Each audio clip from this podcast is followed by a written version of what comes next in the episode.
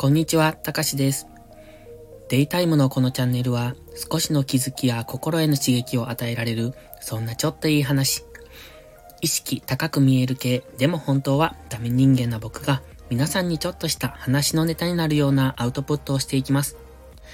今日はレーシックを受けるまでの話というタイトルをつけました。えっ、ー、と、昨日ですね、レーシックのことで少しノートを書いたんですよ。で、それは、プロフィール欄にリットリンクっていう URL が貼ってますので、そちらからノートに飛んでいただくことができるので、ノートでね、レーシックの話をお読みいただけるんですが、まあそれを書いたのがきっかけで、レーシックの話でもしてみようかなと思って、今回は喋ってみることにしました。今回は施術までの話をしようと思います。大体大きく分けて3回かなと思ってるんですが、まあ、話の長さによっては、もしかしたら途中で区切るかもしれません。ノートは3回に分けて書いてます。施術までと施術と、それからその後、経過観察ですね。ですが、まあ、ノートを見ながら喋るわけじゃないので、若干内容にズレがあるところもあるかと思いますが、もしよければお暇つぶしに聞いていただけると幸いです。まずですね、僕、高校受験ぐらいの時から視力がだんだん低下していって、その頃からメガネをかけてたんですね。で、高校の途中からコンタクトに変えて、で、まあ、どんどんどんどん視力が低下していって、最終は0.03まで落ちました。で、0.03でもずっと止まってたんですね。それはコンタクトを何度も買いに行くときに、えっ、ー、と、その都度視力検査をしますので、そこで視力が、えっ、と、もう落ち止まってるなっていうのは気づいてて、で、まあでも、まあこの先もずっとコンタクトだしっていうことで、基本的にはその使い捨てじゃない、なんて言うんですか、毎日洗うコンタクトってあるじゃないですか。1年ぐらい使えるやつ。今はあまり推奨されてないので、えっ、ー、と、眼科行ってもきっと使い捨ての2週間とか1週間とかのは勧められると思うんですが、僕は結構前から使ってたので、そうじゃない、えっ、ー、と、長く使えるコンタクトっていうのを使ってました。で、まあそれとは別に旅行用に使い捨てのワンデーのコンタクトなんかも持ってて、それとまあメガネを2つ持ってたんですね。その2つのメガネっていうのは1つは携帯用、それからもう1つは、えー、っと、普通の、なんだ、普段使い用というか家で使う用ですね。で、携帯用っていうのは基本的にカバンに入れて持ち歩いてました。それはまあコンタクトが何かあった時用という、そんな感じですね。まあ旅行とか突然のその宿泊にでも備えられるようにみたいな感じで持ってたんです。そうするとね、僕は基本的にメガネを携帯して、それとは別に使い捨てコンタクトも携帯してってなるので、やはり持ち物も増えるんですね。それで何が嫌って、メガネ生活が一番嫌だったんですよ。とにかくメガネをしているとテンション下がるし、集中できないしって、まあ少なくとも仕事にメガネをしていたらまともに働けないっていうそのくらいメガネが嫌でした。でも家ではコンタクトはやっぱ辛くってメガネの方が楽なんですね。なんででしょうね。それならまあ外でもメガネでよかったんですが、まあ気分の問題なのか全くメガネをその外にいる時にかけるっていうのがすごく嫌で仕方がなかったです。まあそれは気持ち的に嫌なんですよね。やっぱり集中ができない。縁があるのが嫌とか、あ、その、縁があるっていうのは、その、メガネの縁が見える見えないじゃなくって、なんて言うんでしょう。なんとなくね、雰囲気。あとは目の周りに何かついているのが嫌っていうか そんな感じなんです。なので、えっ、ー、と、仕事とか外出するときはもうコンタクトじゃないと嫌。でも、家にいる時のコンタクトは逆に不快で嫌っていう、そんな感じだったんですね。で、まあそれがもう、どんどんこう、エスカレートしていって、で、もう本当にメガネが嫌になって、頭痛くなるしって、コンタクトも頭痛くなるしってなったので、その辺でもうレーシックを受けようかなって思ったんです。で、それまでレーシックっていう話はほとんど知らなくって、なんとなく聞いたことはあったかもしれないですけどっていう、そんな感じでした。で、ちょうどね、職場の後輩がレーシックを受けた、後輩のお姉さんだったかな、レーシックを受けたとかで、えっ、ー、と、紹介できますよ、みたいな話になったんですよ。で、その時、同じ職場にいた別の人の、えっ、ー、と、ご家族もレーシックを受けられてたので、で、まあ、それで、えっ、ー、と、あ、そういうのがあって、なかなか、あの、なんていうのかな、身近にいると受けやすいなと思ったんです。で、全く誰も周りに受けたことがないっていうと、うんと、やっぱり抵抗あるじゃないですか。目の手術だし。なので、怖かったというか、まあ不安というか、まあ知らないから不安って感じですよね。わからない未知の世界っていう、そういう不安なんですが、まあでも、知り合いがそういう風にしていたっていうことで、まあそこで自分もやってみようっていうことで調べてみたんです。で、当時もう8年前なんですが、当時はレーシックのその情報ってほとんどネット上に出てなかったと思うんです。それは僕の調べ方が悪かったのかどうかはわかんないですけど、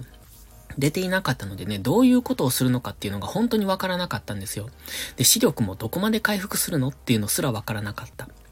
ので、えまあ、それが今回のノートを書くきっかけにはなったんですけれども、で、ですので、いろいろ調べたけど、まあ、レーシックは、その、まあ、なぜ目の角膜を削る手術だっていうことぐらいしかわからなかったんですね。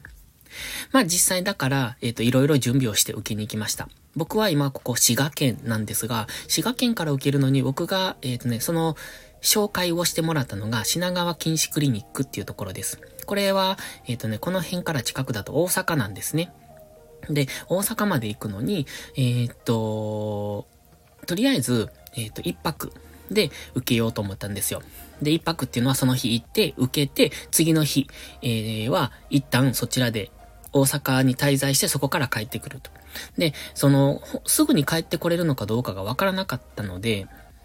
で、その辺も含めて、まあ、とりあえず一泊するっていう予定で行ったんです。で、結果的には手術を受けた次の日は診察があって、その1週間後と1ヶ月後だったかな ?3 ヶ月後だったかな？で、診察があるから、まあ、結局、翌日は診察があるから、まあ、宿泊してよかったんですが、その辺の情報もなかったと思います。まあ、それは調べ方が悪かっただけかもしれませんけどね。で、とりあえずここから最寄りの JR の駅までは車で30分ぐらいかかるので、まずレーシックの手術を受けて、そこからすぐに視力が回復して帰ってこれるのかっていうところがあったので、で、まあ車運転しないといけないし、その視力が回復しなかったら、車すら運転できないのでね。だから、まあとりあえず一泊しようっていうところ。それと、まあ仕事にどのくらいで復帰できるのかがわからなかったので、とりあえず5連休を取りました。結論から言うと、そのやり方は正解だったと思います。まあ3連休ぐらいでも良かったかもしれませんけど、視力っていうのはだんだん回復してきますので、その回復するまでの間っていうのはメガネをかけたから見えるとかそういう感じじゃないんですよ。その目が多分視力に馴染むのに時間がかかるっていう感じなので、えっと、メガネとかコンタクトを入れて強制的に視力を回復させるっていうことができない。だからぼんやり見えてる状態だと、そのぼんやりからどうやってもそれ以上の視力回復はできないんですね。その時は。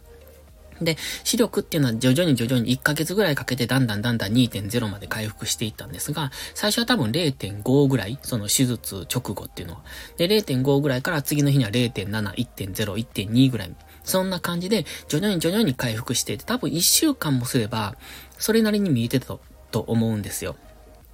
で、で、えっ、ー、と、今回の場合は、一旦僕は、その、品川、大阪の品川禁止クリニックのすぐ近くに、阪急ホテルだったかな。なんかその辺のホテルに泊まって、本当に歩いてね、5分ぐらいのとこなんです。で、そこに宿を取って、で、えっ、ー、と、まずは晩ご飯の買い出しだったかなかは、なんかしといたんですね。で、えー、その状態で手術を受けに行きました。で、まずよくわからなかったので、まずは予約をして、えっ、ー、と、なんだっけ、えっ、ー、とね、まず検査があるんです。で、その検査をして、レーシックを受けられる目と受けられない目っていうのがあって、その角膜を削るので、その角膜の薄さっていうのかな、厚さっていうのかな、それが規定に達しないと、手術はできないという、そんなことをおっしゃってました。だからまずその検査があるんですね。まずその検査を受けて、その後に次手術の予約をすると。で、その予約をして、えっ、ー、と、そこからなんですが、で、僕の場合は、えっ、ー、と、1日でそれをしたかったんですよ。一泊するので、その検査をしてまたもう一回来てくださいねっていうのはわざわざ大阪まで行くっていうのもあったし、結構手間なので、だから、JR の駅までは30分、そこから大阪まで、また、えっ、ー、と、1時間ぐらい電車に乗るんでね。だから最低1時間半はかかるんです。で、それを何回もするの嫌だったので、じゃあ宿泊してその日中に終わらせたいっていうことで、えっ、ー、と、お昼、午前中かな？午前中に、まず、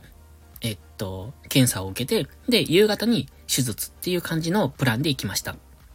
で、これって1日で手術と検査と済ませようと思うと追加料金がいったんですよ。1万円ぐらいだったと思うんですが。まあでも結果的にはかなり大幅短縮できたので良かったなと思ってるんですね。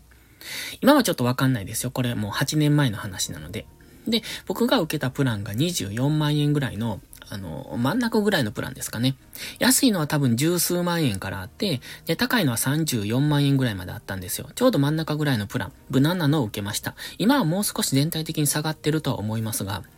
まあその当時はそうですね。で、24万円ぐらいのプランで、で、紹介してもらったので少し割引。で、そこに、うんと、ホテル代が入りますので、まあそれでもそんな高くはなかった。まあホテルって1万円ぐらいだったと思うんで、なんですね。で、着いた日に、とりあえず、えっ、ー、と、検査ですよね。まず検査を受けて、で、えっ、ー、と、検査ってね、あの、その角膜の太、あの、厚さとかを測って、どんな手術をするっていう説明を受けたんです。それまではどんな手術かっていうのが全くわからなかったので、そこでやっと明確になったんですよね。あ、こんな感じなんだって思いました。で、でもその時はまだ視力がどこまで回復するっていうのは自分もわからない状態で受けてたので、どのくらい、まあ1.0ぐらいまでなればいいかなぐらいに思ってたんですね。で、手術自体はね、大したことないです。なんか、普通の眼科です。で、えっ、ー、と、眼科で普通に、こう、検査を受けてるっていう感じですね。ただ、その時にね、あの、目に、なんだ、えっ、と、瞳孔を開く薬を打たれるんです。打たれるっていうか、あの、目薬でね、瞳孔を開く薬っていうのを、えー、目薬で刺されるんですが、それをするとね、えっ、ー、と、その後、え検査が終わった後、一旦手術までホテルに戻るんですが、その帰り道の道中ですね。あの、昼間なのですっごい眩しいんですよ。瞳孔が開きっぱなしなんで。だから、サングラスとか、えっ、ー、と、何、唾のある帽子を持っていった方がいいかなって。僕はその時ちょうどたまたま帽子をかぶってたので良かったんですけれども、本当にね、もう光が眩しくて仕方がないです。だからずっと日陰の、日陰、あの、ビルの影を探してその中を歩くっていうような感じでしたね。そうじゃないと本当に眩しかったです。そこが一つ問題点でしたね。で、そのその日は、それで、あとは夕方の手術に向けて、一旦ホテルに戻って、で、手術受けた後ってどうなるかわかんないから、とりあえず晩ご飯の買い出しをしとこうと思って、近くのコンビニで晩ご飯だけは買っておきました。